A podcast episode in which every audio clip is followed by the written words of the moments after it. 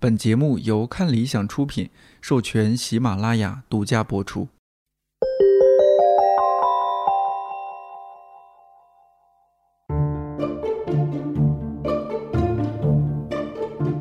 一百个职业告白，我是颠颠。这一期被忽略的职业是内衣设计师。职业嘉宾于小丹之前为大众所熟知的身份是纳博科夫小说《洛丽塔》的译者。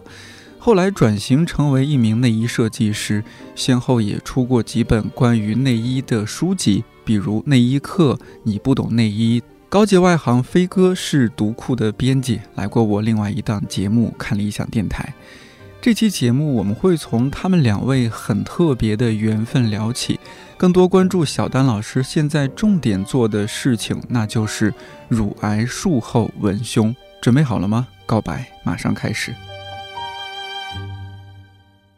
是因为他当时上了一席，讲了一次他做内衣，然后当时我是加了几个一席的工作人员，然后然后其中一个好朋友杨柳就在朋友圈抛了一个链接，说就是他做的内衣很好穿，然后那链接我点开之后我也买了一个。就是我也穿了，然后后来我是非常冒昧的加了微信，发了微信，我就说那个我愿意为你做那个内衣模特。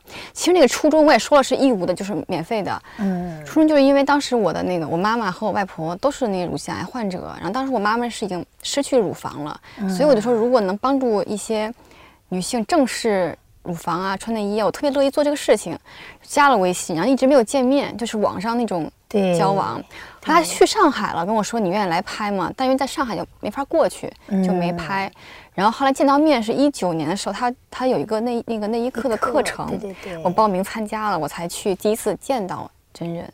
呃，小南老师，您一席演讲是一几年的事儿来着？刚才我们俩还在说是一一年，我感觉一或者一二，那么早的事情，应该是那样的，因为我是一四年的时候才接触到那那期哦。因为那一期里面好像没有聊到乳癌术后文胸这件事，只是单纯的聊进入一个内内衣行业。对对，那个当时我连自己品牌都没有呢，嗯，所以就就不知道为什么就去上去讲去了。当时的内衣还在别人的一个品牌店，就是对对对对，就国内已经开始有一些，因为那会儿还在纽约嘛，国内开始有人来找我合作呀，说一起做呀什么，包括给他们品牌做一些或者联名或者怎么样。然后开始跟国内的内衣行业有点打交道了，开始都是十年前的事儿。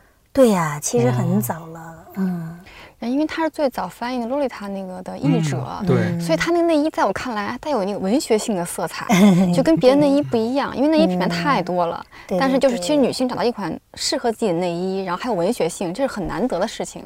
其实我也一直都特别想问，但是今天你刚才也说了哈，就说这个是因为这个原因。其实我当时你倒是没跟我讲你妈妈跟啊对对对这个情况，当时还很冒昧，直接发照片过来，发那个半裸的照片。哇，我说呀，这个女孩子好好勇敢，但是就挺棒的，觉得，所以就是觉得怎么样能跟她才能有合作。当时其实也觉得之前有一些产品也不是特别适合。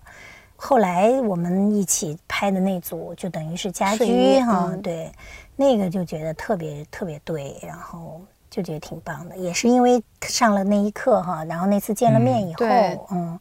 才发现哦，原来飞哥是这样的一个人，而且而且那个那一刻给我印象特别深刻，就是其实我是一个非常爱买衣服的人，然后非常在乎衣服的人，嗯，然后当时我们是做了一件小的一个上衣，嗯，我才知道什么叫嗓道，对对对，dart，但写出来其实是省省会的省，对对对。当时他就说我们要做嗓道，我当时说什么是这个东西，我才知道就是胸部啊，包括一些褶皱，然后那个时候。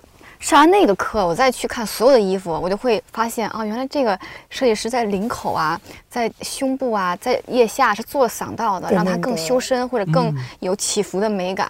它就是造成，因为人体是立体的，对，只有用嗓道才能把这个立体来表现出来。对，所以那一堂课改变了以后，我看裙子、看衣服的那个更细致，就是这样。更能读懂摄影师的心，嗯，对他其实这个特别西方化的一个，就他讲究科学，嗯，因为我们的衣服，比如说航派啊什么，它其实没有嗓道这么一个概念的，包括我们以前的这肚兜啊这种哈，大袍啊，其实都是不要嗓道的，它就是尽量去掉你的那个立体感。但是西方的它是从一开始就有这种，他希望是。科学性的一个，对你的身体的认识也是科学性的，所以这个嗓道的发明特别伟大。对，所以上次我们上那堂课做那个上衣是在胸部捏了嗓道出来，对对对啊，所以当时我那个纸和那个样布都留着，都留着。对，那是我第一次就是了解了一个全新的领域。是是是，我还专门写过一篇文章写嗓道。就是发在那个财新周刊上，当时给他们写专栏。对，你说嗓道是刺向女女性的心脏的一个标，对对对，因为那个 dart 嘛，dart 的意思就是一个标，而且其实你翻过来看，它就是形状就是像一个标一样。嗯。但是有的时候，其实包括你现在做设计也一样，就是你写东西也是一样的，就是你怎么把这个东西从专业的角度变成一个很。通俗化的一个东西哈，其实还是一直都有这个矛盾。嗯，就这篇文章发出来以后，我看底下那个有的人就说看不懂在说什么，然后就其实是还是就是像你这样能够马上领会这个东西的，可能他真的是需要亲自看一下。对对对。这一期职业是说要采访内衣设计师，刚刚飞哥也说了，在您的工作室有那么多，其实不只是我们第一反应想到的文胸，而且而是也有家居服、有睡衣、睡裤。所以其实内衣是一个蛮宽泛的概念，这些概念您在您的几本书里面也其实都有讲到。对对。嗯，但我希望您今天也给大家稍微普及一下。对对对，因为我们既然说是采访内衣设计师，那这个概念要先给大家捋一下。就是国内一般的一说起内衣，大家反应就是文胸，就是一般的还是喜欢用内衣来代替文胸这两个字，他可能还是觉得。文胸说起来太有，对对对，太有这种敏感性了，所以他就觉得内衣他说起来会舒服。但我就是说了很多次，就说内衣不仅仅是文胸和内裤哈，但是好像没什么用，我觉得是没什么用，所以现在我也基本上放弃这个在纠正概念的这么一个努力。但是的确从在美国工作的这个经历，包括上学的这个经历哈，因为我上学的时候选的是内衣专业。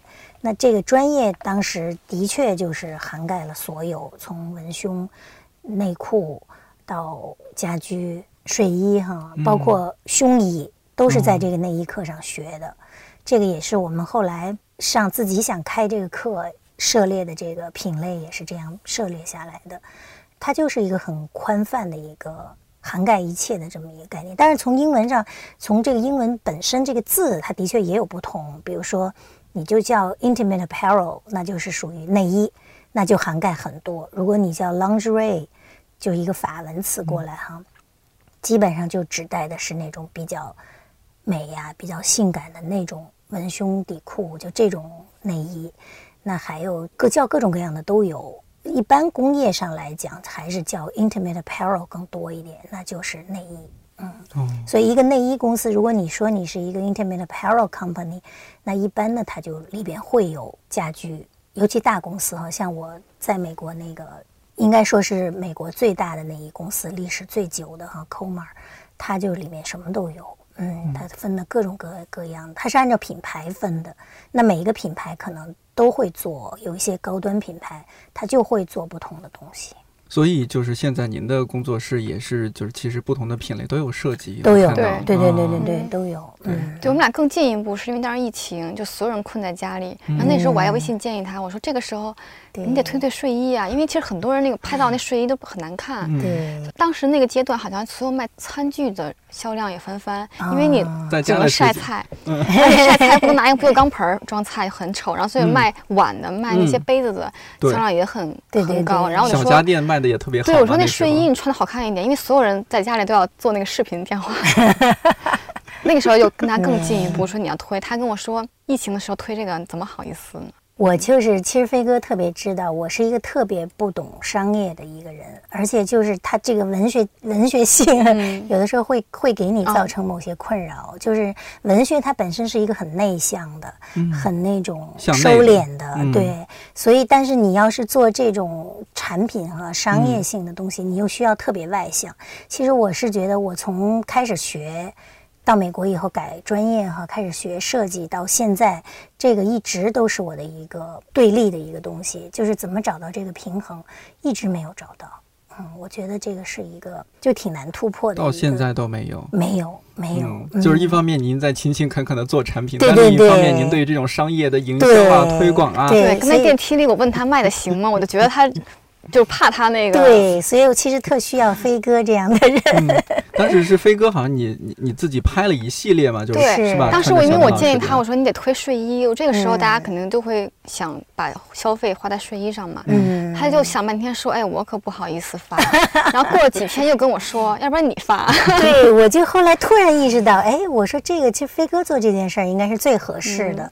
其实事实证明也是，嗯而且那个时候嗯我从来没有公开说过我妈妈的事情，她也是哦，她也鼓励我说你可以说。嗯那一次是兼具了，也第一次说出来整个我妈妈和外婆患病的全过程。对，其实我我我还蛮脆弱的，就是我因为我有时候会搜那个义乳，就是像我妈是嗯。全全切嘛，对对对，我看那义乳宝贝详情我就流泪，因为就很嗯。多女性会说：“天哪，我戴上义乳之后，我重新恢复了平衡。嗯就是因为我妈妈其实不太会跟我交流，比如失去乳房之后，她比如说身体会有点倾斜，嗯然后比如说没有装义乳之前走路会有点。不太平衡，对然后你就看那个评论，是很多女性在失去乳房之后，然后就说啊，装上义乳之后，我又能穿上好看的紧身的衣服了，又嗯能穿上走路也很平衡了，找回自信了。就我看那个评论，我都会哭。而且当时我以为这个义乳还挺贵的，恒温的义乳，它那销量淘宝一搜都是大几千条，然后你会知道原来这是一个需求量非常大的群体。嗯，对，其实我本身有我妈妈这个事情，再加上就我自己感同身受吧，所以我觉得哇，这个故事如果写出来的话，应该还挺勇敢的一件事情。是太然后我就勇敢了。有一篇专门写到你的外婆还是就是那一篇啊啊，对，啊外婆另外一篇，另嗯另外一篇，对对对，嗯，嗯，外婆那个也两篇都对，外婆那个也是，其实时隔一年之后突然想写。当时外婆去世的时候，就是有人拍照在葬礼上，当时我跟我弟弟还很开心在笑，所以那个事情让我一直很愧疚，就是哎，为什么我的照片去山上去放骨灰盒的时候，为什么我问我弟像春游一样？所以当时整个葬礼完了之后，那个事情压在我心里，我觉得我怎么回事？然后后来发现一年之后，我是玩动森的时候，别人放了一个拔步床，我一看那床是外婆睡过的，一下子我就觉得啊，原来记忆又回来了，然后我就觉得我宽恕我自己了。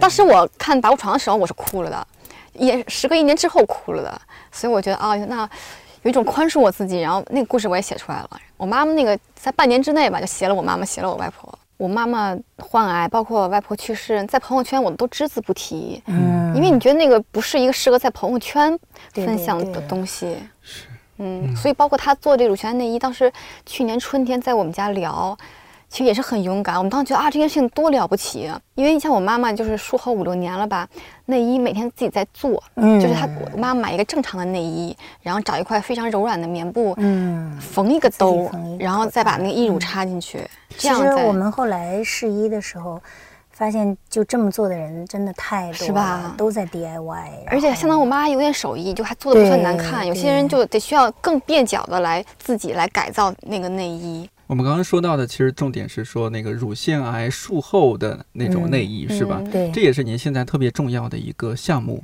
是。应该是全身心投入的一个事情嗯，就好像已经很久没有这么辛苦、这么累了。对。然后您之前做内衣其实是没有往这一块儿想的。我看到其他一些资料里边，您甚至也没有说特别注意到这样一个群体。对对对，嗯没有没有。之前只是说进入刚刚您说的美国那样一个很大的公司，内衣公司，嗯然后去做设计师，对吧？对对对，嗯，当时就是一个常规的一个内衣设计师的职场之路嘛。是是是，非常非常常规。因为从嗯学校，美国的是这样，美国的学校它的这种教育方式就非常的实用性，嗯就是基本上我上，尤其是我上的那个学校，它更是这样，就是完全是在给工业培养新生力量，然后每一年都。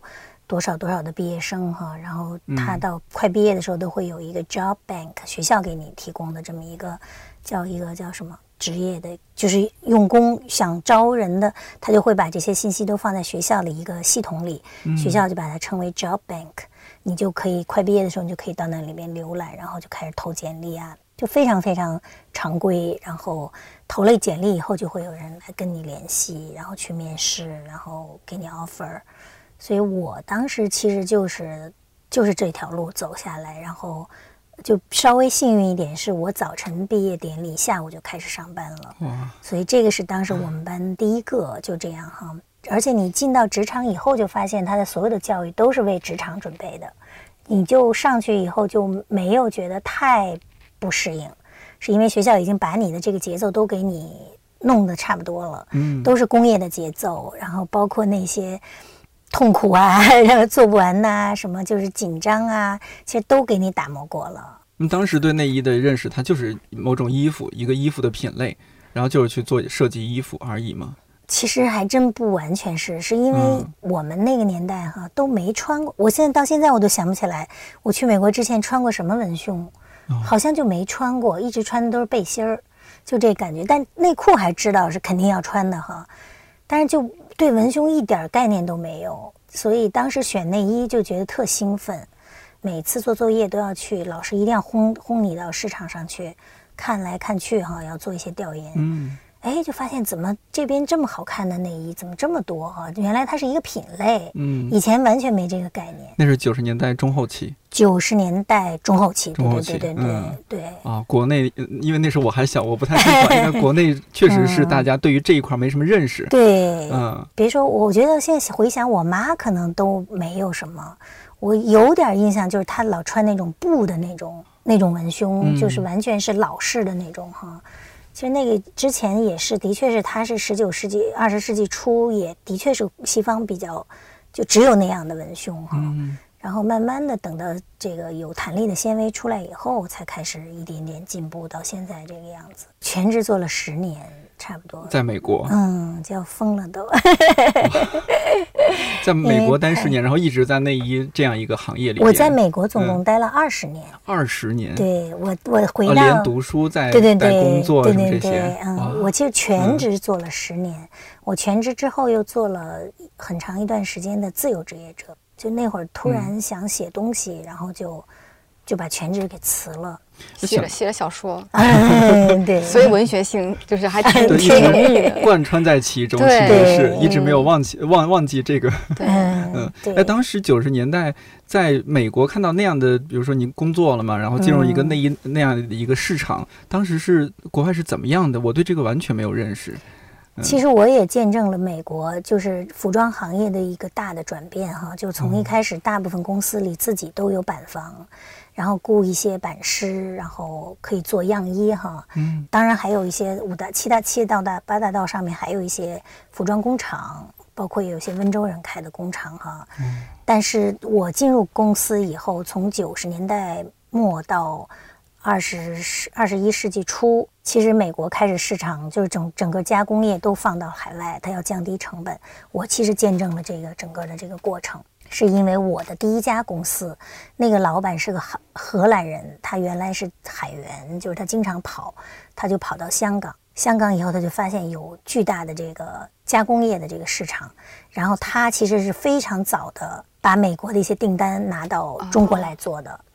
他特别聪明，然后，但是就脾气极暴躁，呃，但是就其实挺挺可惜的，他就已经去世了哈，他特别高，一米九我记得，天天给我们发脾气，就那种，这个也是职场当时不太习惯的，因为我是从学外语，然后进社科院，就这么一个温文尔雅的这么一个环文境，文学青年，对 对对，然后然后就一进职场，发现怎么老板是这个样子的，就真的不知道哭了多少次。然后，但是他特别知道你需要什么，他也知道他需要什么。等到你在那儿做的，他觉得他需要你的时候，他是绝对的一定会笼络住你的。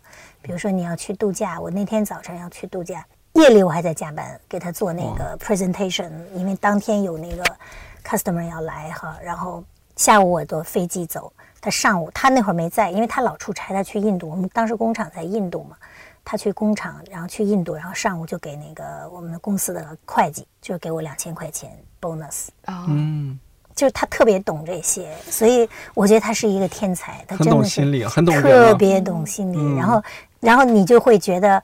东方人其实就是特别容易就是记人家的好，嗯然后马上就觉得哦，我还可以再给他干几年，就那种的。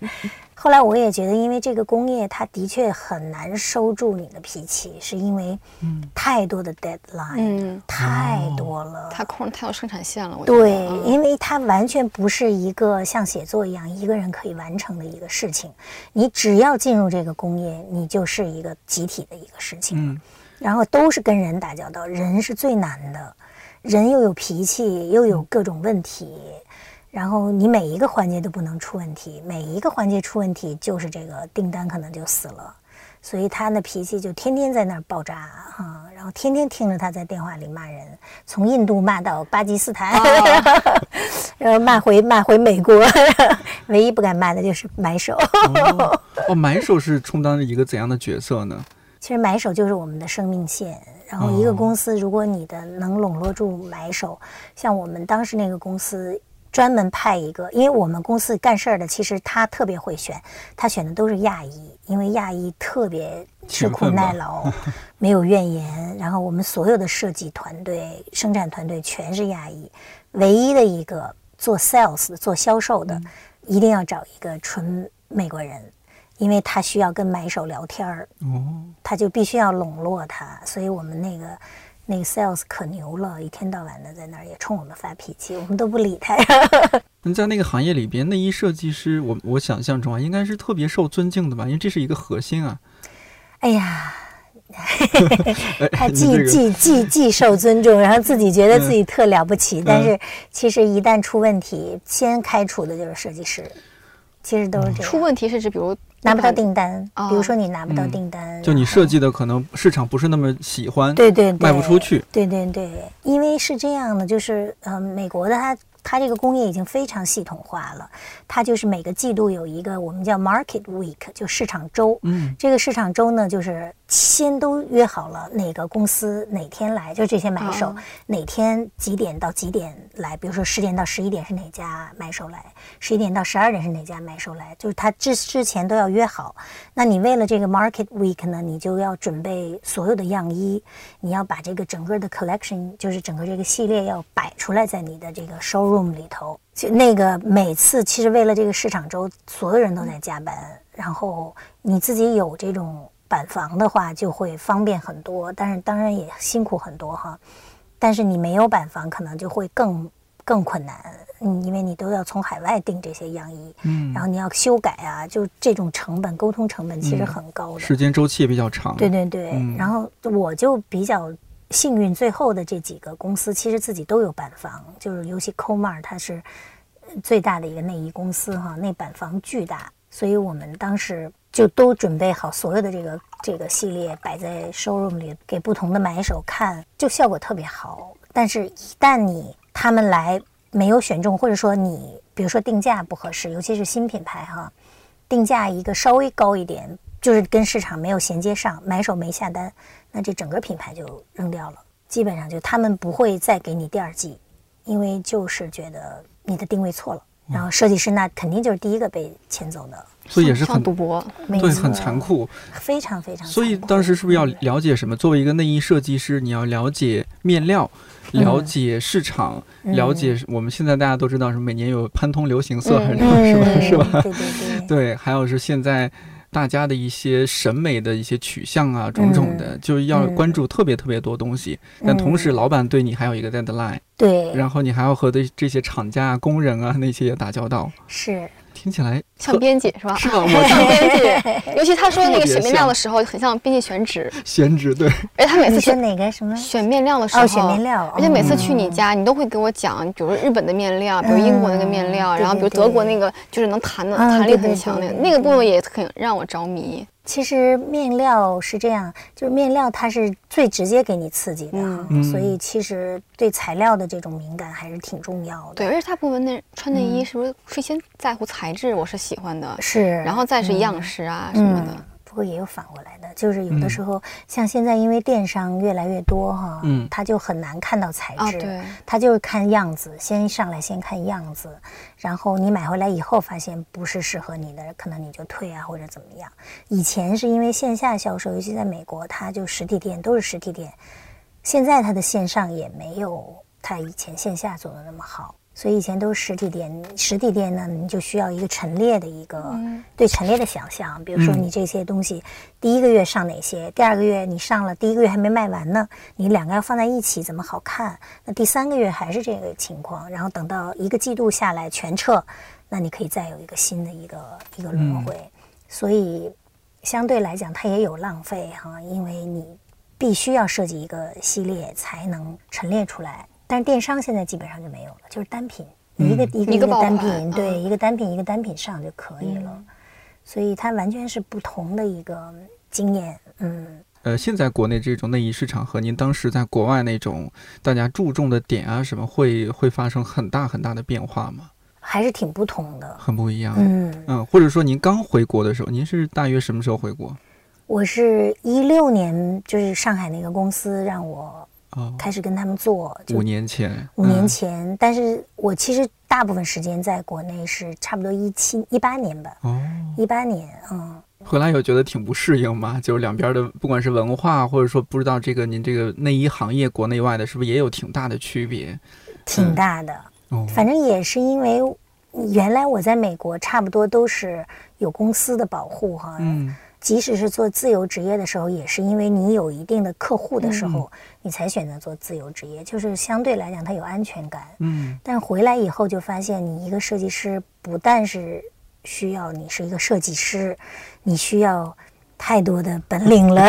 他发货都自己发的。对，上次帮他推睡衣，他发一照片，我看他拿一个拖车拖车在去快递站点发快递。到现在都是，反正当时二零年卖睡衣的时候，他是对对对，我看照片了。听起来有点像六哥当年 最开刚刚始卖读刚刚创立独库的时候，自自己己去邮局嗯邮局汇款。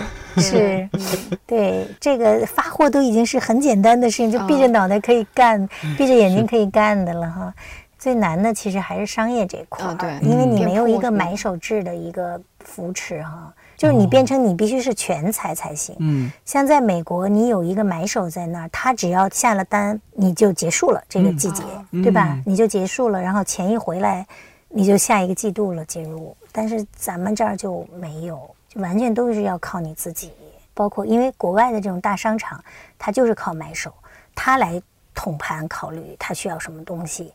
那我们这儿即使是大商场，它也是把店铺租给你，或者是一个、一个你来运营，嗯对，也是需要你自己弄，然后商场对你没有任何保护，你还得要给他交场地费，对吧？，对对，嗯所以就你必须得是一个全才和全能，就是那样的全能，就其实浪费你很多的一些一些才能。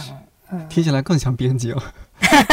就现在对编辑的要求也是全啊，才啊对，得卖会卖，哦对会营还得卖，你得会做书，你想，尤其去年因为这疫情，多少编辑不得不走到台前。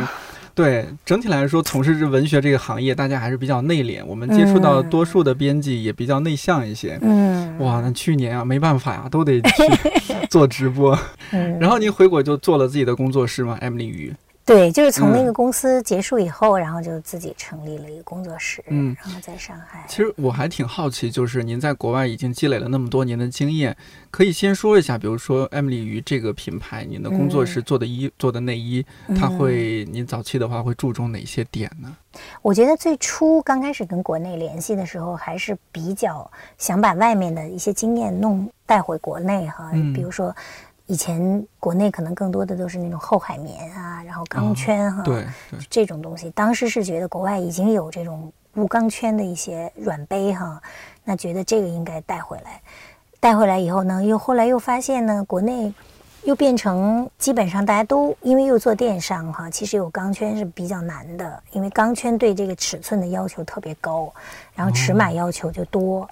因为你一个钢圈，你就 A、B、C、D 什么都得分，而且每一个底围还不一样。然后呢，现在又大家又开始特别不注重这种技术性的东西了，好像就觉得法式内衣就是三角杯，就又变成特单调的一些一些东西，我就觉得也不对。对，因为上次我们俩还在聊无尺码那个内衣，嗯就是现在太火了。什么叫无尺码内衣？就是啊，就是一个这个内衣，就是因为 女性买内衣的时候，你要分罩杯，对还要分底底围围，它相当于就是又得罩杯得对，底围得对，就是嗯其实你很难买对。就我也对对我也老买错，就穿上是发现不对。但是无尺嗯码是一款就面料非常包容度非常高的面料，你不用考虑罩杯跟底围，你就盲买，盲买都可以。小嗯，你也能穿，大你也能穿。嗯，哦，嗯，对这样的后果呢，就是其实我们老说是简化哈，比如说你这个看似没有设计，那实际上比如说像什么 Yamamoto 这种东西哈，叫什么山本耀司啊，对对对对对对，它这种东西你看着好像没有设计感似的，就觉得啊一个大桶大袍，但你一穿上就对，但是它实际上是在你强大的这种技术基础上，它演化出来的，它每一个去掉一个嗓道都是有它的原因的。我们现在反而大家都不重视这个技术这一个层面，所以其实内衣很多出来，它并不好穿。你表表面上看着好看，但是并不好穿，就是因为它的技术其实没过关，然后就一下就跨过对技术的这种要求培养，直接就变成无尺码三角杯，就怎么简单怎么来。就是技术冲击了技术，互联网互联网技术冲击了对 专业的技术，没错。然后大家更注重就分享好看漂亮。对对对，其实我觉得技术它最好的是因为功能只有通过技术才能实现，你没有技术功能是无法实现的。就是所谓的无尺码，它可能是一个存在的一个，但它不能是唯一的存在。我今年年初去深圳展会哈。已经发现全是这样的了，没有任何车缝的了。整个展会找不到一家在做车缝的内衣了。车缝内衣就是说它有很多缝的那种边儿还是什么？哎，就车缝就是用缝纫机砸，就有线缝的痕迹的。你只有线缝痕迹才能有很多立体感。嗯，就是很基础的一些东西，比如说。拼杯，你的拼杯才能做出这种立体，最立体的。嗯，拼杯像嗓道的一个延伸。对的，它就是靠嗓道来，其实它就是嗓道的变形。但现在就是它是一体化的，是吗？对对对，是说这种意思。对，现在它就是一块布料，一块布料，靠一块布料，然后靠这种热压冲出来一个一个罩杯。嗯，所以你就可以想象它的支撑度有多大，这个都没有办法照顾到更个性的东西了。就它这种其实去有点去技术化了，它只是一个最基础的技术。对，我是觉得什么东西可以有这种创新，可以有，但是它不能取代一切哈。尤其是不能全是这种。对，尤其是你这种东西变成了一个特别惯性的东西，它其实对你整个工业是有伤害的。如果大家都在模仿，因为这个最容易模仿了，你只要买了机器就行了，你都不需要人了，就是你把人培训培训，只要会冲用这个机器就可以了。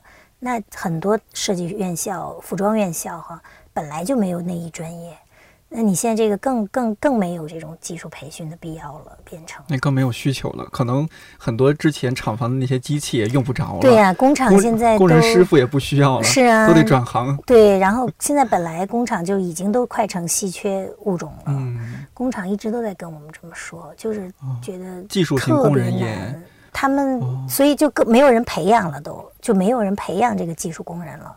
其实我们多少年以前都是技术工人是最大的一个力量哈。从建国以后培养了大量的这种技术工人，这个是我们后来改革开放以后能够那么飞速发展的一个基础。那现在这些都快没有了。那小丹老师，如果说一个健康的内衣市场，它应该是有，或者说有可能应该是怎样的？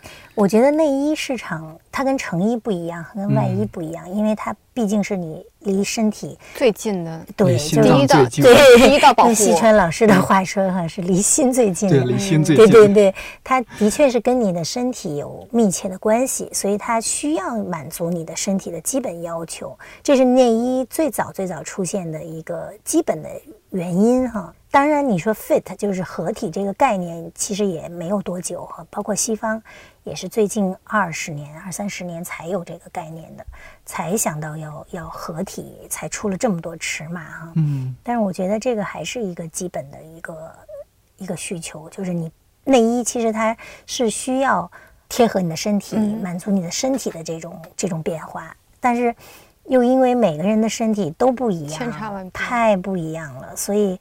内衣复杂就复杂在这一点，所以包括美国公司也一样，它有一些都需要有一些品牌的倾向性，公司的倾向性。比如说我们当时我那个公司 Comar，它就更倾向于睡衣和家居。嗯，比如说它签了那个 Vera 王的那个内衣，但是它还是向偏向于 Vera 王的那个家居睡衣这一块儿。内衣就文胸这块儿都要做的非常小心才行，是因为它的对工厂的要求、对供应链的要求太高了。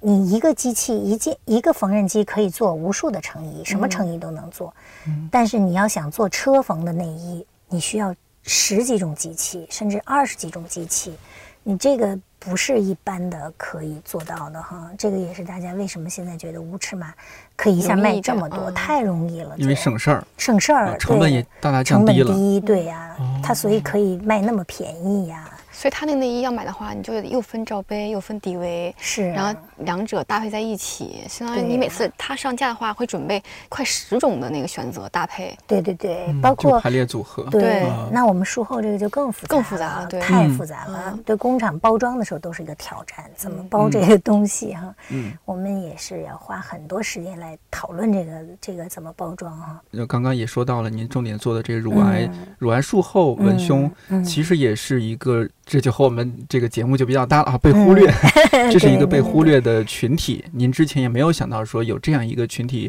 存在。嗯，刚刚飞哥也分享了一下家里的一些情况，我觉得这个我们也可以多多聊一些。我之前了解也非常有限。嗯，但是我有一点啊，我我在节目里得普及一下，这是我很早就知道的，就是男性也会患乳腺癌，会，而且男性一患是非常恶性的。对对对，是吗？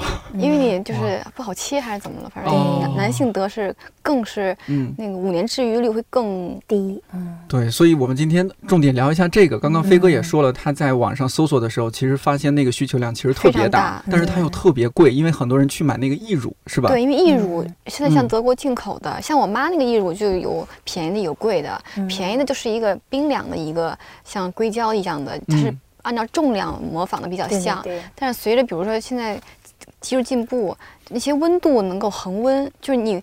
包括你做 B 超，别人放一个很凉在你身体上，你是很不舒服的。嗯，现在义乳有那种，比如人体温度的，就你戴上之后，这个就更舒适了。它便宜的便宜到多少？贵的贵到什么程度？便宜的几十块钱、一百块钱，贵的几千块钱。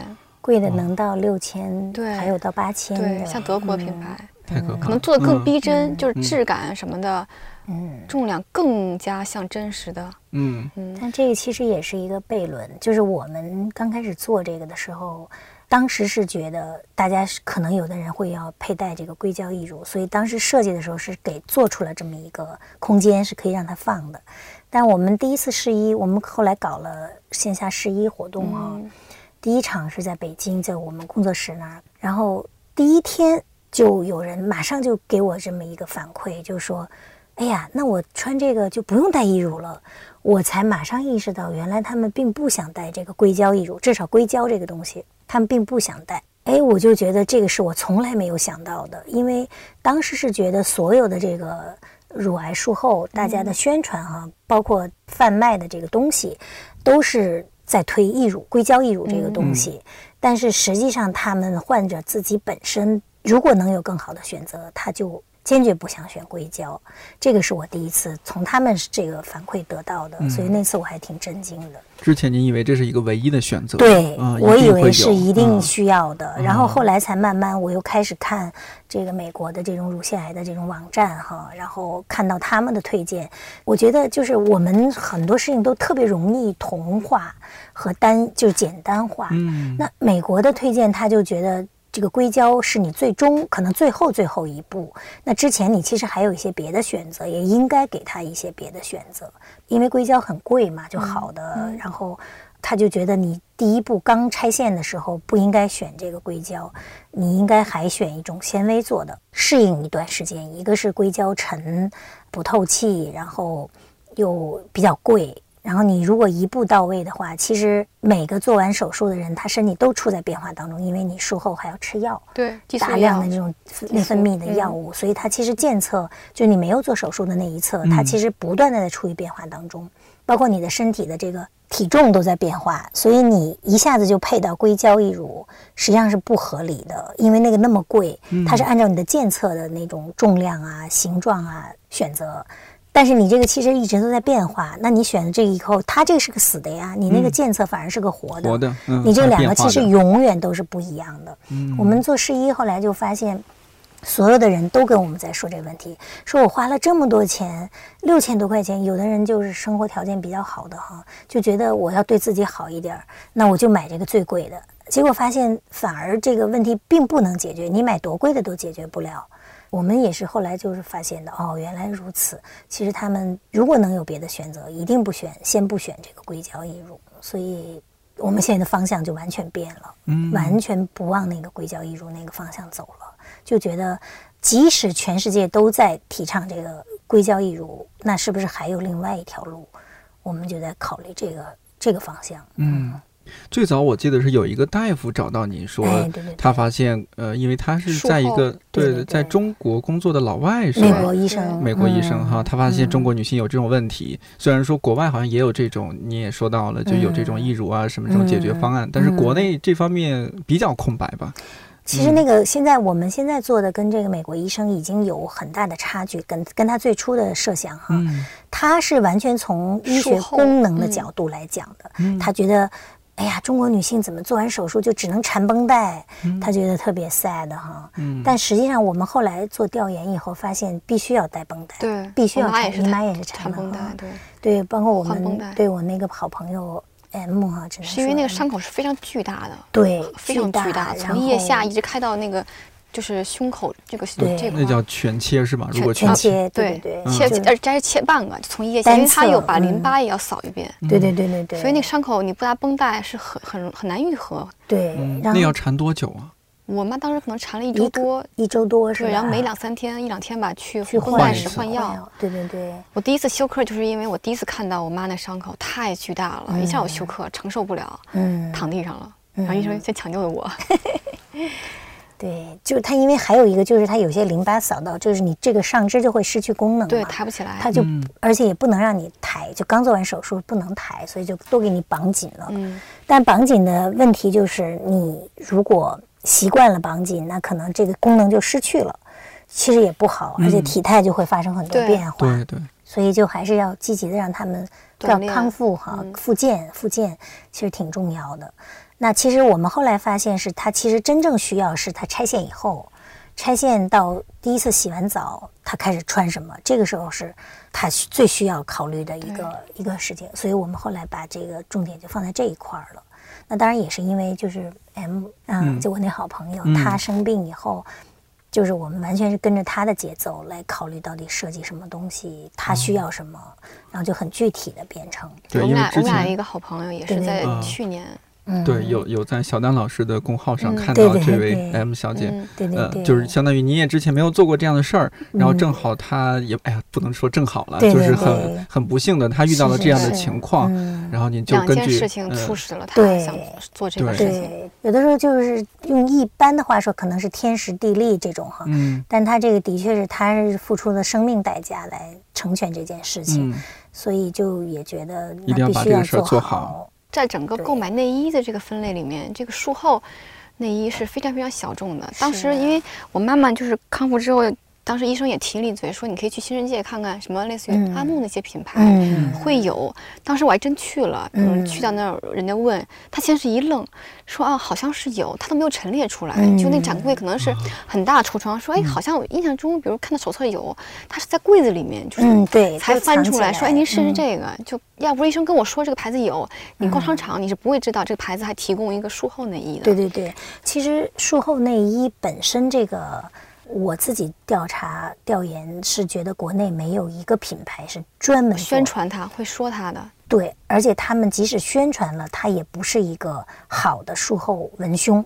它更多的是在卖义乳。其实我是觉得概念应该反过来，先想文胸，再想里面的填充是什么东西，这个才是对的。啊，对我妈那个义乳就是一个文胸品牌，嗯，对吧对。嗯然后国内有一个专门做义乳品牌哈，它也推一些文胸，嗯那这个文胸就没法看了，就完全那个审美就停留在八十年代的，是恨不得。所以当时我妈后来自己就义乳买到手之后，她自己在改造。嗯就我妈也穿于小丹老师的内衣，对然后自己改造。妈妈好棒啊！我觉得你妈真的性格太好了。嗯，我们其实后来发现试衣就是能来做试衣的，大部分其实都是性格开，朗的啊，就至少他过了生死关，然后家庭也比较幸福的。嗯，他才考虑，因为大量的可能家庭不幸福的那些，他们都不再社交了，甚至其实那那一大片人，我们可能还没触达到。我觉得这里边挺，就是乳癌术后文胸里边挺重要的一个环节，或者说一个一个部分是人，就是女性。对对对对。因为这不是一般的部位，这是对于女性来说非常重要的一个部位。其实人会变得很敏感吧？没错，因为它别的癌症它都是藏起来，你看不到。对。但是这个直接失去一个很明显很明显的器官。对，没错。就说这个术后文胸本身可能最需要的场景，其实就是社会场景。对。他其实回到家里，对，包括义乳这个硅胶义乳这个东西，他其实回家，他们跟我讲，他们都不带了。我不知道你妈妈回家是不是也不带了哈？他们就不带了，睡觉什么都不会带的。所以就硅胶义乳本身的它的意义是什么？其实还是要大家要讨论一下，然后不能说哦觉得这个是就是，然后国外就是这样的是最好的，那就国内就一定要有。我觉得。不是这么简单的事情，嗯，因为它尤其国内是跟假肢那个店里卖，放在一起的，放在一起。但是你说腿，你个假肢的腿，对呀，你假肢的这个假肢腿的假肢是真的是有功能的，嗯，但你这个硅胶义乳的功能完全没有啊，你这个乳房是哺乳用的呀。嗯，你是是一个穿衣功能和一个平衡的功能，对，而且有两性关系当中它也有这个功能，是吧？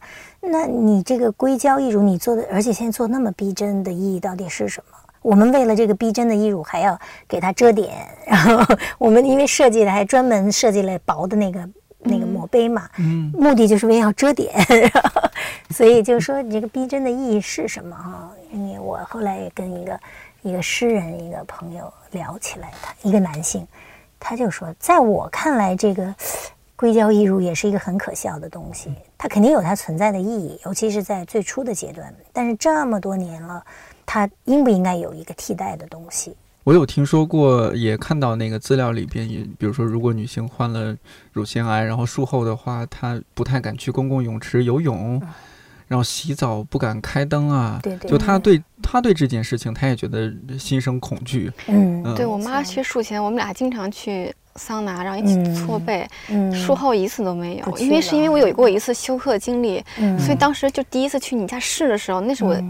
时隔六年，再一次看见我妈的裸体，嗯，因为我妈就会觉得啊，这个这个是对我女儿造成过就是身体心理的创伤，没错，可能会让他觉得害怕什么的。对对对。当时那一刻，我其实我挺感动，就是我妈就还挺勇敢，直接就给你看她的整个裸体，我都没再看过了。她也会特地就回避我，她会进到小房间去穿，然后去戴，然后会穿的很漂亮再让我看见。对对对。这么多年了没见过。她其实是一个女性，其实，在社会的。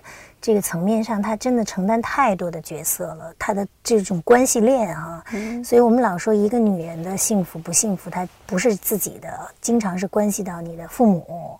像我们有些患者到现在不敢跟父母说，关系到孩子、子女，对子女，因为很多人他们也在提要求说，我在家里穿什么，你一定要给我们设计，因为我们孩子不想让孩子就像你一样，不想让孩子也休克了，对，不想让孩子发现他有不同。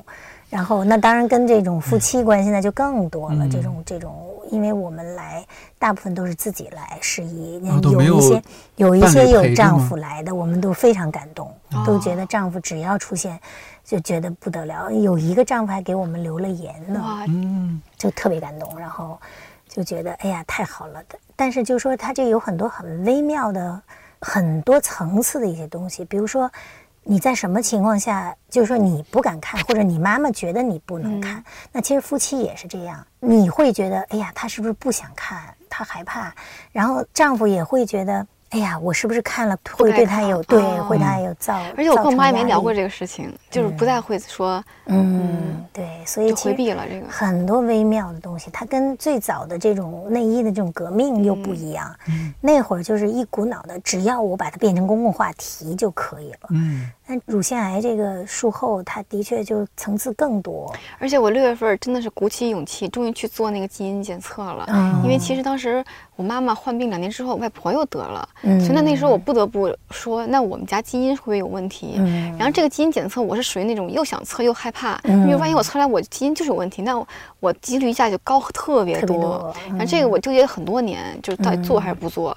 然后以前还抽血，那现在就靠唾液就直接可以测出来了。嗯然后六月份我就去做了这个 BRCA 这个基因检测，然哦后报告是一周之后给我的，嗯。就说你基因没有问题，没有异常，嗯。表示我嗯说你妈妈可能跟外婆就是因为衰老哦才得，就我就我基因里没有这个。哦，所以我还挺开心的。然后，然后我第一时间就跟我妈分享，我说啊，我没事。哦，太好了，你刚刚说到那个试衣会，其实嗯我不是特别了解，嗯呃，就是相当于一个产品在测试阶段嘛，然后让一些对，有这方面需求的客户来试一下。他会征给产品集，然后你可以说他会允许你到他工作室去试穿，嗯，然后你会给他一些反馈。嗯对对对对，所以我妈当时去了两次，一个是嗯就试医试医的就，对，去了一次，慢慢过来看比如说的前面扣后面扣。你们知道为什么？当时一定要让你妈妈来吗？是因为你妈妈是单侧切的，哦因为我那个好朋友 M 他是双侧切的，嗯就我只有一个样本不行，所以当时我知道那个飞哥的妈妈是单侧切，所以我就一定让他妈妈来。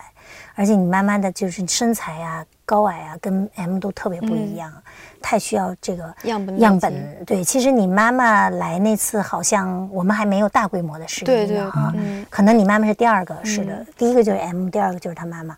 后来我们就开始觉得太必要了，然后就开始招募，招募试医者。这样还去各个城市，对，因为发现她这个本来女性身体就每个人都跟每个人都不一样，那手术之后每个人跟每个人更不一样了，太复杂了那个。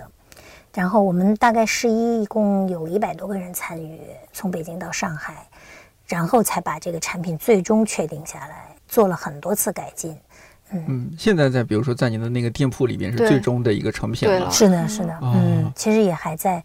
那天我上个上就这个月初，我又去了趟工工厂，还想让他们改进，但是刀模已经都开出来了哈。就这一个产品看着简单，没有什么东西，一共四十八个刀具。说到这一点，我觉得您是一个工作室嘛，肯定不会做很多，对对对，应该找到一个愿意给您开模的工厂非常难吧？是这个工厂，其实是我们之前就有一定的合作基础，然后对厂长就感觉是比较同道人那种。嗯然后事实证明，他也的确是给了我们很大的支持哈。当然，这个事儿本身其实只要是做这件事儿，我觉得大家都能感受到它的意义。这个其实是我这么多年在工业里面很少这样的情况，就是所有人都在给你开绿灯。因为我们其实第一场试衣的时候，当时还没有那个实心杯，就是你妈妈现在戴那个，还是一个空心杯。就第一场试衣以后，他们说：“哎呀，这个就可以替代衣乳。”之后我们才开始把它改成实心杯，因为有的人就他会戳一戳，他说是空的。嗯，那我们也有团队也有人说他干嘛要戳呀？我说那女性她就是有这种习惯性的东西动作，所以她一戳是空的，我们就赶紧就研发这个实心杯。所以到上海试衣的时候就开始实实心杯了。那个时候工厂就连夜开模，然后这个我知道为什么出，因为当时最开始我妈妈就还没有选到合适的义乳的时候，对对对她穿一个胸罩，就你挤地铁你一碰，然后比如你穿一个旗袍，你那地方就凹进去了，对对对这其实是很吓人的。是对哦所以就说，基本上我特理解戳一戳，就是因为比如你在人群中擦肩而过，别人把你碰你，然后正常人完全没事，你有弹性，对但是那些人如果没有填充的话，整个那个胸部就是凹了。对对，这个我理解。哦所以现在就是没有义乳，呃，没有那个义乳，就直接做一个实心的，它是嗯，对对对啊然后因为这个必哎，须你应得保持带平衡，了给你看一眼，对我觉得那个设计真的绝妙。我们所有的都想到了，就是呃它的不同，就是嗯。每个人的不同，就是让你自己来完成你的平衡。对，像一个乐高，就对对因为有对对对有左侧坏，左侧那个右侧的，所以他侧的，所以他买的时候嗯。你要选择你的正常的和不正常的，再选你的尺寸。对，它是把好的坏的，就是这样寄过来，你自己在前面是个搭扣。嗯这图片一配可能就就能理解了。对对对其实我是参与整个这一年多全过程。我后来七月份看到成品的时候，我是非常惊喜的。嗯我觉得这个真的太妙了，嗯又减少了这个成衣的这个样板化的数量，嗯，它一下能变成拼贴了，就变成能少一半的的量，你能理解吗？我我大致能理解 啊，对，图片，待会儿我回头给你讲讲。它是有些想象力，就是一半儿一半儿这样在在嗯卖，就是对。寄来的时候是两半儿的，对对对。你后面一扣，然后你像一个背心子穿上之后，嗯。往前面一扣，然后它肩带也可以调节，前面也可以调节。其实有好多特别细的地方，就是不需要跟患者讲的，比如啊，对，患者一看就明白。对我作为正常人，我会注意到觉得我哪些问题了。啊，因为也是我们就不断的试衣哈，就是你妈妈那个还不是，因为他妈妈身体身材偏瘦，就是是瘦小的那种，比较小的那种。那有一些大的，就是他做了切除以后，对嗯她的那个患侧那个胸壁就薄，嗯比健侧要薄太多了，所以这儿就老是空的。嗯所以我们这其实是两半，每半的那个尺寸都不一样，杯口的尺寸都不一样，但是你穿上其实是看不出来的，就好多很细细节的东西哈。然后这真得是对文学有敏感的人才能 做出来的一款内衣。哎呀，但是反正昨天还有一个患友，昨天在说，就说这个我知道这个是他一下买了，已经买了六件还是七件了，他就怕没有，他觉得这个太小众了，怕我们哪天啊倒闭。了。当时我妈不也说嘛，给她那个什么妹妹还是什么，还在记说给这个买买一件，那个买一件。对，怕我们倒闭了，所以他说他赶紧买，一看上架就赶紧买。你如果这么说，是不是这个其实如果是可可拆卸、可组装的话，普通人也可以穿，不一定非但没有必要。对，啊，没有必必要这样对成成本本非常高哦，这对，样成本，太高主要还是给术后。工厂、嗯工厂前天才给我报就是他不敢报，他说、嗯小谭老师不敢给你报，我说那你也得给我报一下啊，就是他嗯不敢报，他比一般的要高太多了。但是相比买那些比较中高端的义乳来说，哦还是便宜很很多多吧而且佩戴的这种舒适度啊什么的，我想啊，那个面料非常舒适。是吗？你说这夏天不是很多女孩不想穿呃文胸吗？嗯就觉得太热了嘛，闷啊闷得慌嘛，多一层衣服毕竟是。如果带个义乳，我想那种什么，不管是硅胶材质还是什么材质，它肯定更热吧，更是闷得慌。是啊，我嗯。们四月份第一场在北京试衣哈，今年四月份的时候，北京挺凉快的，我哦摸他们那个文胸，嗯。摸他们那个全是水哒哒的，哎呀，他们都觉得，哎呀，这这马上就就恨不得穿走哈，然后我们就说，嗯。哎呀，还得再等等，现在还是在试衣阶段。嗯，那就是面料什么，其实都是有很很多的讲究，它既要吸水性强一些，因为我记得您书里也写嘛，像这个棉质的、纯棉的，嗯它虽然说很舒服、很但亲肤，对但是呢，出汗容易吸汗，然后容易变重。对是吧。因为我自己有一个特别基础的一个标准，就是材料摸上去要凉，嗯手感要凉才是好东西。包括棉，因为我自己有的时候也会买不同的棉哈，有的就简直床单你都没法睡，睡在上面就扎，就是那种燥热。嗯，它其实就是它的处理不够凉爽，你就会对你的身体的这种温度啊什么都会有反应。嗯那我们选的这个面料摸上去就是凉凉的，嗯凉凉的才穿起来才慢慢的有它就有这种温温嗯温温温的，哎，就是那种感觉，对嗯对对，它不会让你燥热。然后国内其实面料一直都在进步。为什么国外的这个法国当时做内衣展哈，它一定是材料跟品牌一起展，它一定要有一个叫 trade show，trade 叫什么？国内贸易。贸易对嗯。贸易会和这个展会，就是哦展览品牌的展览和订货会它，要放在一嗯。起哦，它要放在哦。一起，就是为设计师，你要来看展，看这个材料，哦，然后你做的，然后再对看我们做成什么效果。对，就是哦。你一定要知道它这个材料进步在什么地方。那中间它也会有一个这个 forum，就是 trend forum，就是这个趋势性的一个、一个一预测个，嗯。哎，这样你就会同时进行，你就知道哦，现在已经做到什么程度了，你未来还可以做到什么程度，以什么为标准，以什么为你的指导来做到嗯。那个新的程度。你如果这个做的这么好的话，我觉得是不是这个医院啊什么应该和您建立，就是妇科医院啊这个还我们还真聊过，这是吗个是应该非常建立一些合作啊难，非常难非常的难的，因为这个东西哦本身它不是义乳，不是功能性，就是医院会觉得你这个是美容的东西，哦，所以属于医美的东西。对所以它不能进入，不能挂那个叫什么位字，什么嗯那个嗯那个东西啊。当然，我们自己也想了一下，我们其实还是觉得这个东西本身它是一个日常的一个消费品，嗯，它是满足你日常生活，希望你在。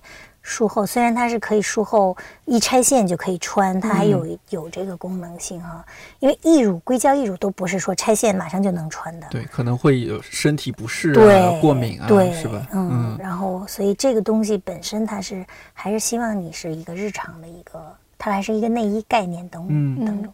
就是希望未来穿上这个你会变成一个正常人啊、希望目标还是这个。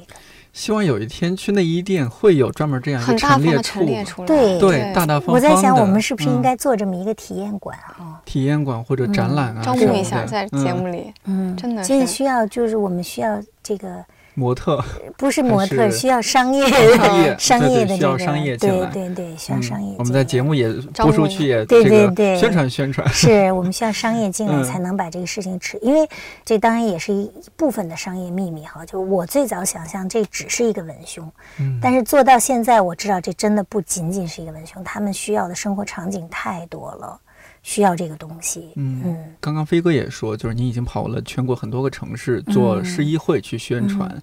北京、上海这些大城市就不说了，你可能再跑到一些偏二线的甚至嗯三线的城市，嗯。有没有感受大家对这这这些的认识的差异啊什么的，挺嗯明显的，是怎么样的？对，不同的地方？上海呢，就明显的感觉到上海所有年龄的女性都要美。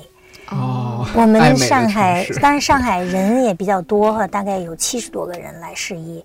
然后上海从二十几岁到七十几岁，真的是全有，那个可漂亮了那些，哦，真棒！对，就是他们就七十几岁还来，着挺棒的。对，就是你都看不出来他们那么大年纪，然后就美的不得了。他还在搞文艺活动，他就说我要穿文、啊，跳演出服，哇，真好！他我要穿演出服，我这个不行，没有、没有文胸不行。对，得撑起来是吧？对还要有个美观的对，嗯然后他就可以跳舞了。对，然后就那个就挺感动的。然后嗯上海其实还是给我们冲击挺大的，嗯就是好多是女儿来帮，像飞哥这样的带妈妈来一起带哎呀，那个是，就因为我是一直都觉得一个女性的存在，她真的不是自己，她就是一个上上下下的这么一个关系的中中心，所以我觉得女儿能帮助妈妈是最好的，因为当时在医院陪护的时候，都是女儿来，是吧？因为那个时候那个男性丈夫那个方他不方便，因对所有人都弹性入乳。对，所以能看到我，就是我妈妈那那一，层，乳腺癌那一层，就基本上都是女性的一层，嗯，对，小女儿、大女儿、姐姐、妹妹、姨妈过来来陪护，我们试衣的时候也是发现，就是女儿来陪就跟妈妈在这儿一起看，就觉得特别自然。啊，然后丈夫呢就会觉得回避一下什么，回避一下，啊。就是等到大家都清场了，就是这个试衣间里没有别人的时候，或者说让让我们把这别人都弄出去，然后她才是叫丈夫进来，说我可以叫丈夫进来一下吗？但女儿就特自然就对对对，进去了。啊就一块就进去看了，然后她就会在旁边，她也经常会就如果她觉得我们给她的意见，并不能打消她的疑虑，她就一定要问女儿。啊，然后女儿有的时候就会站在我们这一边，就说非常好，非常好。然后，但是因为他患病有的年头比较多，他对自己的这种缺陷就特别敏感，嗯他就永远，当然上海人也特别讲究哈，也比较爱美，他就永远都有觉得不满足的地方，他老觉得有缺陷。那我们其实也是半个心理医生，我们那试衣的志愿者就在给他做心理工作。就说你不要老盯着自己的缺陷，已经很好啦什么的。那其他城市的人呢？其他城市我们其实印象比较深的是太原，哦，太原其实是我老家，真的吗？对我我山西人哦，真的哈。嗯太原呢，我们那场活动是在一个美术馆做的，嗯是因为那个美术馆的那个创始人是我一个朋友哈，呃场地做的特别的好，但是就是招募当时觉得有点难，嗯、后来他们说太原的人不太愿意出来，我不知道是不是哈。这个这个我不了解了。对，就是就是有点难。然后我们其实那个美术馆它就在一个肿瘤医院的隔壁，就不远，嗯所以还发动了那个肿瘤医院那个医生。然后我其实很感谢那个医生，因为除了他帮我们招募了一些患友，还有一个就是我在现场看到他们，就是好多是他的患者，是他做的手术，手术做的太漂亮了，就是那个刀口啊，就是免去我们很多的麻烦，就是他那个文胸一穿上就合适，他不会有很多的那种刀口露出啊，做的特别长啊，或者特挖陷特别深啊，真的做的太好看了。所以我就问他们，我说这谁给你们做的这个手术？他说就是这医生做的，因为那医生也去了现场。我其实非常感谢他，我觉得那医生也挺好的，非常棒，就是他对你这个术后的这种恢复正常哈，甚至让你这一个产品就能帮助他们变成正常，做了特别大的贡献，我是觉得，嗯所以这女性医生了不起。而且我觉得那患者是非常非常信自己的那个主刀大夫的。没错，当时我们还出院的时候，就还挺忐忑的，就问那个大夫说：“我应该注意什么呀？”嗯那大夫就说：“过马路看红绿灯儿。”其实先让我妈变得就是对化解这个尴尬的气对氛。对对他说那个交通死亡事故更高。嗯对，然后我觉得中国的医生都练出这种啊本幽默领，啊对对对对。说段子，出门看对，没错儿，因为我自己其实在国内也做了一个大手术哈，嗯大概是多少年前嗯做的。当时就因为也对比了一下美国医生跟中国医生的不同，嗯就觉得这方面，他虽然让你觉得美国医生可能更专业、更职业化哈，但是他也一定跟你保持距离。啊，他特别强调自己身份，我是医生，你是患者，，你是患者，啊他说的话一定是专业的专业话角度的话，嗯，一些不该说的话，他是绝对不会说的。那中国医生就简直就跟你的哦亲人似的，特别好，就对接触多了之后，就那他也需要，他也。需要这样东西减除他的一些压缓解力，工作压力对对对因为确实是。国内的嗯。医生压力太大了。我就因为我妈在中日看的这个病，所以就特别对中日极其的信任，嗯，就是连看牙现在都得去中日看。对，就是特别那个。嗯，太原就说他们不太愿意出来哈，嗯。一个是所以招募当时招募患者有点困难，嗯。然后来了以后，他们其实都戴着口罩，就掩饰的特别的嗯，全，然后密封那种的，都看不出来这是人到底是谁，长相什么样子。所以他们其实来的时候都抱着怀疑，嗯，观望，觉得你是不是忽悠啊什么，就嗯一脸的问号，就那种皱着眉头就进来了。啊，我就觉得有我点很熟悉这种感觉。是不是？然后虽然嗯那么好的环境哈，那给我们那个准备的特别特别好，而且每个人给他们送了一件披肩，因为美术馆就需要温度低，嗯所以他就每个人在凳子上都留了一件披肩，怕他们到时候睡，特别的细心，做的特别好。然后呢，就我其实一直在讲哈，就刚开始做了一个 PPT 在讲。讲的过程当中，我就觉得他们还在那儿皱着眉头，嗯，但是慢慢慢慢就开始是什么传销场合？太像传销场合了，主要对是，。主要是你描还给披述的，肩，就是给披肩还行，对，这要是给鸡蛋，这个，更更像了。哎呀，然后就觉得，嗯就慢慢看他们的这个眉头一点点的舒展开哈，就心里开始有一点点底，但是还是觉得没穿。但是因为我们之前做了试衣，觉得还是基本上觉得穿上衣服应该是没问题的，嗯，所以等他们一个一个迫不及待的要试，然后我说一个一个进到那个试衣间，不行就非得要都拥进来，就不讲就不讲纪律这种，怎么劝也不出去，然后还互相要打架了都。我说他们要求单独试，哎，这有什么呀？我们可以再进来，就都进来了，不排队就进来。最后反正就他都挺快乐的，最后后来熟了是吧？也不是熟了，就是他穿上以后就开心哦了，开心了开心了，打然后就对对对，然后嗯就不想走了，然后就都笑容满面的呀，想多聊会儿。对，然后其实我们后来就觉得试衣场合一定要配两个环境，一个是试衣的环境，嗯。一个是可以让他们聊天的环境，哦，他们就愿意坐那儿交流。聊。所以试了这么多场之后，然后你现在是不是对您的这种内心的变化是改变也特别大？它是一个人家在需要你，就这种感觉。以前会觉得美是自己更需要，我看到我设计出来好东西会开心哈，然后看到你穿上，比如像飞哥穿上，哎呀，觉得真好看，嗯，也很开心。这是一个美的方面的对一个，对对、嗯，对，但那个毕竟是它是生活锦上添花的一个东西哈，是，而且是觉得有的时候也会怀疑，就觉得没有你是不是也可以，嗯会有这种感觉。那现在多了使命感。对对对，现在的确是有使命感，嗯就觉得这么多人在需要你，嗯。提醒一下，一百个职业告白系列每一期嘉宾所能代表的只是身处那个职业当中的自己。如果你有不同的观点和感受，也可以在尊重和友善的前提下给我们留言。要不是做这期节目，我也不知道有那么多女性在乳癌手术之后有这样的困扰。欢迎你把这期节目转发给需要的朋友，以及如果你对小丹老师做的事情感兴趣，也可以关注他的同名公号“于小丹”，还有术后文胸公号“零次波动”。一百个职业告白，我是颠颠，祝你自由宽阔。